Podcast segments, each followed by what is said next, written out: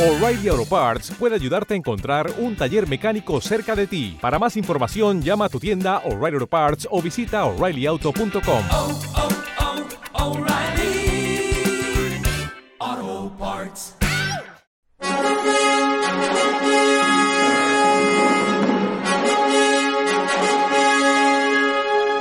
Hola chicos y chicas, aquí Doc. Hoy empiezo con una mala noticia y es que hemos tenido temporalmente que quitar los audios de la vieja guardia. La editorial se ha quejado por derechos de autor, así que hasta que pase la tormenta no subiremos más. No estoy diciendo que no vayamos a seguir con esta serie, solo que estaremos un tiempo en stand-by. Tened paciencia que todo tiene arreglo. El resto de series seguirán como hasta ahora, así que no hay nada por lo que preocuparse. Pero para evitar más problemas vamos a cambiar los títulos de las obras, así que si de buenas a primeras los títulos de las obras cambian, como he dicho, ya sabréis el porqué. Hoy vais a escuchar un breve relato de Neil Gaiman, una pequeña broma idea que os va a gustar seguro, cortesía de nuestro buen compañero y amigo Miguel Ángel Olivares. Espero que os guste. Os dejo con el audio. Nos vemos pronto con más relatos salvajes.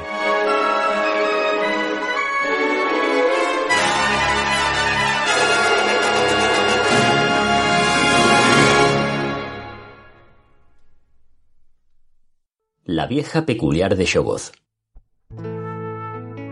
Estaba llegando a la conclusión inevitable de que la mujer que había escrito Un viaje a pie por la costa británica, el libro que llevaba en la mochila, nunca había hecho ningún viaje a pie de ningún tipo, y probablemente no reconocería la costa británica aunque ésta bailase por su dormitorio a la cabeza de una banda militar cantando Soy la costa británica en voz alta y alegre y acompañándose con el cazu. Ya llevaba cinco días siguiendo sus consejos y me habían reportado muy poco, a excepción de ampollas y dolor de espalda. Todos los centros turísticos costeros británicos contienen varias pensiones que estarán encantadas de alojarle fuera de temporada. Era uno de esos consejos.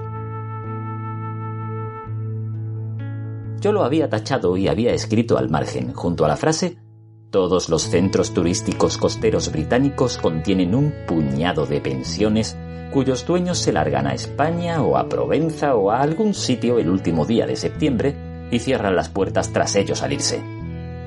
Había añadido otras cuantas notas marginales, como no, repito, bajo ninguna circunstancia no pedir huevos fritos otra vez en ninguna cafetería junto a la carretera. ¿Y qué es eso del fish and chips? Y no, no lo están. La última estaba escrita junto a un párrafo que aseguraba que si había algo que los habitantes de los pintorescos pueblos de la costa británica estaban encantados de ver, era a un joven turista americano haciendo un viaje a pie.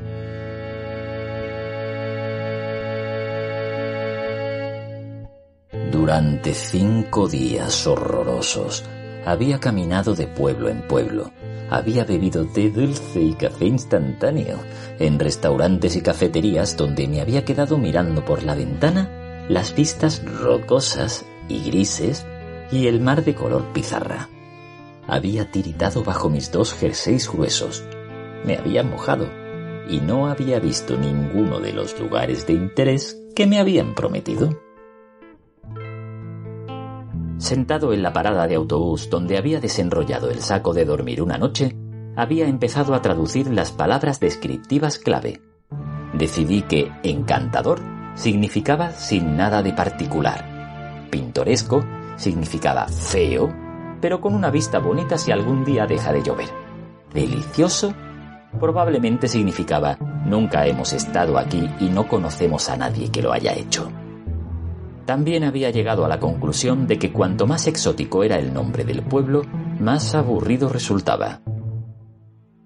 Así es como llegué, al quinto día, en alguna parte al norte de Bootle, al pueblo de Innsmouth, que en mi guía no estaba considerado ni como encantador, ni pintoresco, ni delicioso. No había descripciones del muelle oxidado, ni de los montones de nasas que se estaban pudriendo en la playa de Guijarros.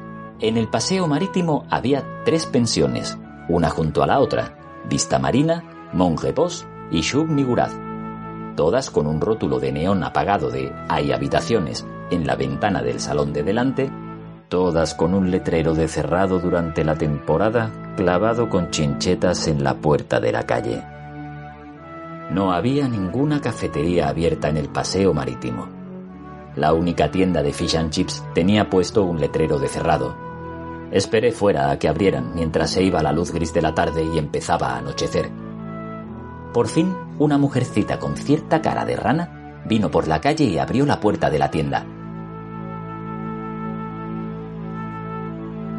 Le pregunté cuándo abrirían al público, y ella me miró perpleja y dijo, Es lunes, querido, nunca abrimos los lunes. Después entró en la tienda de fish and chips y cerró la puerta tras ella, dejándome frío y hambriento en la puerta.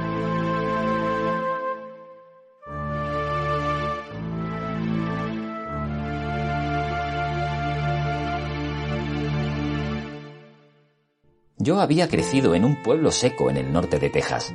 La única agua estaba en las piscinas de los jardines traseros y la única forma de viajar era en una camioneta con aire acondicionado. Así que la idea de andar junto al mar, en un país donde hablaban inglés, si a eso se le podía llamar inglés, me había atraído. Mi pueblo natal era doblemente seco. En él se enorgullecían de haber prohibido el alcohol 30 años antes de que el resto de América se hubiera subido al carro de la prohibición. ¿Te está gustando este episodio? Hazte fan desde el botón Apoyar del podcast de Nivos. Elige tu aportación y podrás escuchar este y el resto de sus episodios extra. Además, ayudarás a su productor a seguir creando contenido con la misma pasión y dedicación.